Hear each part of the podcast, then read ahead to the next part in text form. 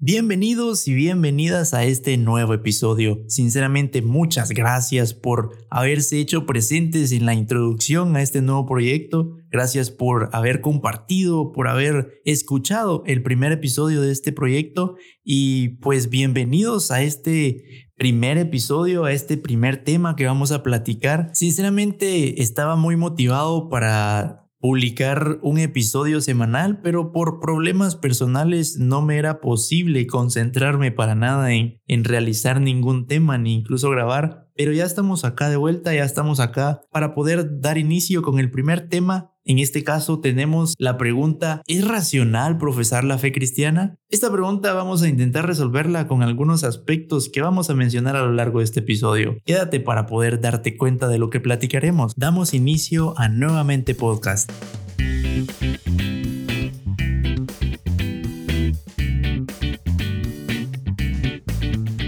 Muy bien, como lo mencioné en el primer episodio de introducción de este podcast, lo que me encantaría compartir con todos ustedes son formas de ver la fe desde un punto de vista de los problemas como jóvenes, esos problemas que llegan a nuestra mente cuando empezamos a conocer la realidad fuera de nuestro círculo de seguridad.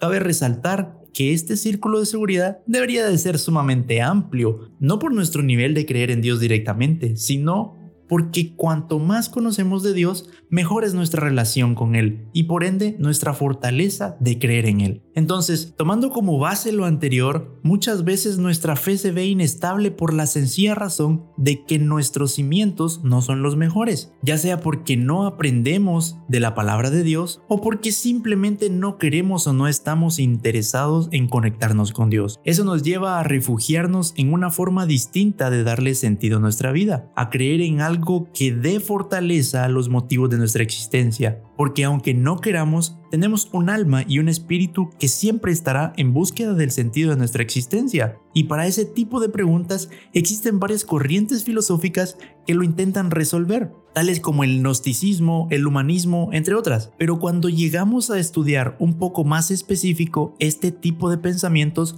nos podemos dar cuenta que falta que resuelvan puntos importantes para que ésta sea completamente sustentable. Pero dejando a un lado este tema, que incluso podría ser algo que podríamos platicar más adelante, coméntenme si les llamaría la atención, estamos acá para dirigir nuestro pensamiento a si realmente tener fe en el Jesús de Nazaret, en el Dios de la creación, sigue siendo algo válido para la razón o no es algo que pueda compaginar con la ciencia, la física u otras corrientes de estudio de la creación. Esto porque en ocasiones escuchamos a algunos mencionar no creo en Dios porque creo en la ciencia y pues vamos a analizar qué tan cierto es este argumento, porque podemos entender que únicamente la ciencia da argumentos racionales para creer en algo, pero veremos que esto realmente es diferente. Primero, ¿Por qué podemos considerar algo como racional? Si un concepto nos permite la capacidad de pensar, evaluar y entender de acuerdo a ciertos principios para poder consumir ese contenido, por decirlo de alguna forma, y ponerlo en práctica, hacerlo un acto de la vida diaria que esté en continuo mejoramiento, eso en pocas palabras es considerar algo racional.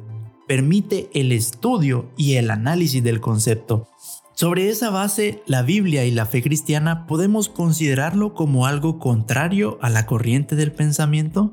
En el primer episodio cité a Vince Vitale con una frase en la que menciona que el cristianismo considerado en contra de la razón no es la verdadera concepción de la fe cristiana. Esto es así porque hay varias citas bíblicas que no fundamentan la fe cristiana en absolutos del pensamiento únicamente. Es cierto, existen absolutos morales, pero dejando ese tema para más adelante, la Biblia misma nos invita a pensar en la creación, a pensar en Dios y evaluar los aspectos de por qué considerar a Dios como una verdad en su existencia. Rápidamente iremos a tres citas bíblicas. Génesis capítulo 3 versículo 9. Cuando Adán y Eva pecaron, Dios les dice a Adán, ¿dónde estás?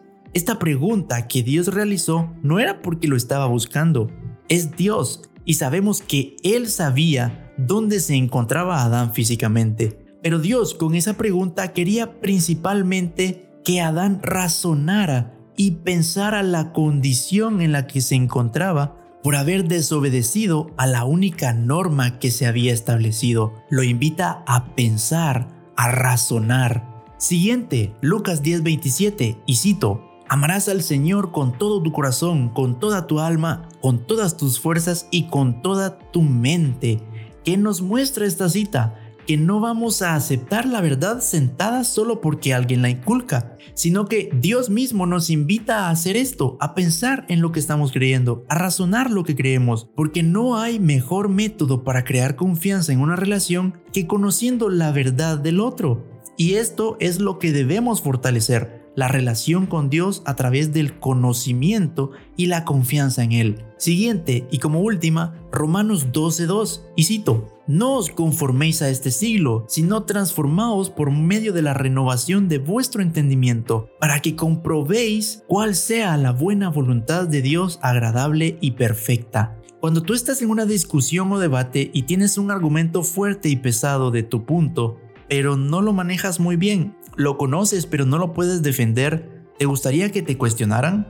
¿O simplemente prefieres que la contraparte lo dé por sentado como un argumento indebatible? Pregunto, imagino que prefieres lo segundo, que lo acepte ya, pues justo en tu posición no se encuentra Dios. Él busca que nosotros cuestionemos cada uno de los aspectos de su creación.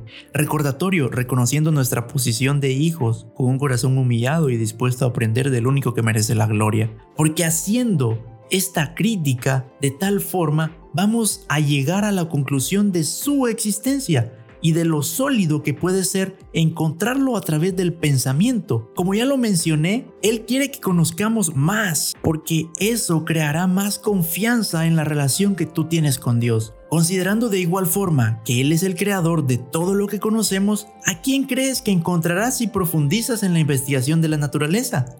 Obviamente lo encontrarás a él. Hay un científico que en 2014 fue nombrado el científico del año por su carrera y trabajo realizado. Él es James Tour, químico orgánico sintético especializado en la orgánica sintética. Profesor de la Universidad de Rice, Houston, Texas, su investigación básicamente trata de nanoelectrónica, síntesis de nanomáquinas moleculares, entre otros proyectos. En una publicación, él afirma, solo un novato que no sabe nada de ciencia diría que la ciencia le quita veracidad a la fe. Si estudias ciencia, te acercarás más a Dios que alguien con una trayectoria tan significativa y específica en el desarrollo de la ciencia te diga esto, debería decirnos algo sobre lo que la ciencia últimamente ha descubierto y hacia dónde se está dirigiendo respecto a lo que podemos creer sobre la creación y más importante sobre cómo se respalda nuestra fe en una base producto del estudio científico.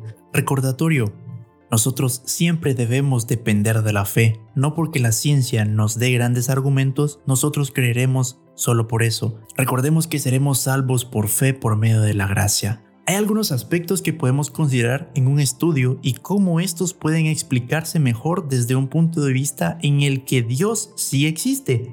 Son los siguientes. Número 1.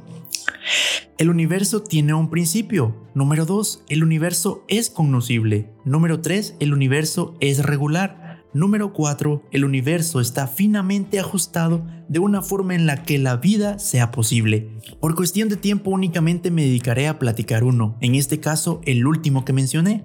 Pero podemos conversar el resto en otros episodios. Comenten en las redes sociales si lo consideran así y lo analizaremos. Bueno, ¿por qué considerar que el universo está ajustado de una forma en la que la vida sea posible se entiende mejor con creer que Dios existe? ¿Qué entendemos con esto? En la comunidad científica, no solo científicos cristianos, sino científicos no creyentes, se ha llegado a la conclusión de que existen varias características que se deben cumplir para que la vida acá en la Tierra exista. Algunas de estas son, primero, la fuerza de la gravedad, Segundo, la cantidad de energía oscura que permite que el universo se expanda a un ritmo mayor. Tercero, la fuerza nuclear que mantiene la unión del núcleo del átomo. Cuarto, el índice de protones y electrones del universo. Quinto, la fuerza electromagnética, entre otros. Son temas que claramente yo no manejo ni en lo más mínimo, pero la comunidad científica las determina como coincidencias antrópicas, porque favorecen la vida de una forma en la que sería altamente improbable que pasara. Imaginemos que alguien gana la lotería 100 veces seguidas, con el mismo número de boleto de lotería. Lo primero que se nos viene a la mente es que de seguro esta persona está truncando la lotería junto con los organizadores, que esto es imposible que esté pasando. Con este ejemplo intento figurar el nivel de posibilidad en el cual debe suceder cada uno de estos principios antrópicos, y es difícil concluir que todas estas características se cumplen por la simple casualidad. Los invito a profundizar en alguna de estas características para que vean lo minucioso que tuvo que ser todo para que nosotros lográramos tener vida. Esto facilita que nosotros veamos cada uno de estos elementos como la existencia de Dios detrás de la creación, es decir, que detrás de esta creación perfecta en la que existimos y por la que podemos existir está una mano inteligente que nos diseñó de una forma dedicada. Esto facilita que nosotros veamos cada uno de estos elementos como la existencia de Dios detrás de la creación. Es decir, que detrás de esta creación perfecta en la que existimos y por la que podemos existir, está una mano inteligente que nos diseñó de una forma dedicada para que todo funcione de la mejor forma. Este es uno de los argumentos dentro de los cuales nos conviene más ver la existencia de Dios para analizarlos, debido a que es más racional pensar en Dios al estudiar estos temas que pensar que son producto de una mera casualidad entre millones de posibilidades en las que pudo haber sucedido.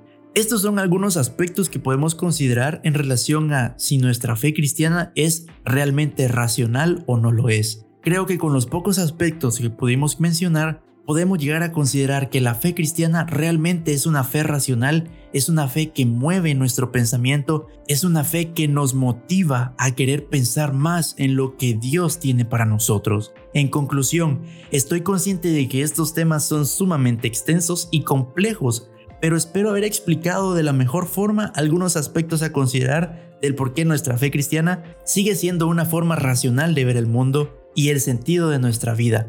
Espero que esto que platicamos hoy haya sido de bendición para tu vida y haya despertado algún interés en profundizar sobre el aprendizaje de Cristo y cómo Él quiere cada día demostrarnos su amor. Recuerda que puedes hacer tus comentarios, opiniones, dudas, críticas y molestias intelectuales en mis redes sociales. Me encuentras como Pablo Tejeda en Facebook e Instagram. De igual forma, me gustaría escuchar tus opiniones respecto al tiempo de duración de los podcasts y sobre los temas a tratar, si te parece muy general o quisieras ver algo más específico. Espero tus comentarios y no lo olvides, Dios te ama.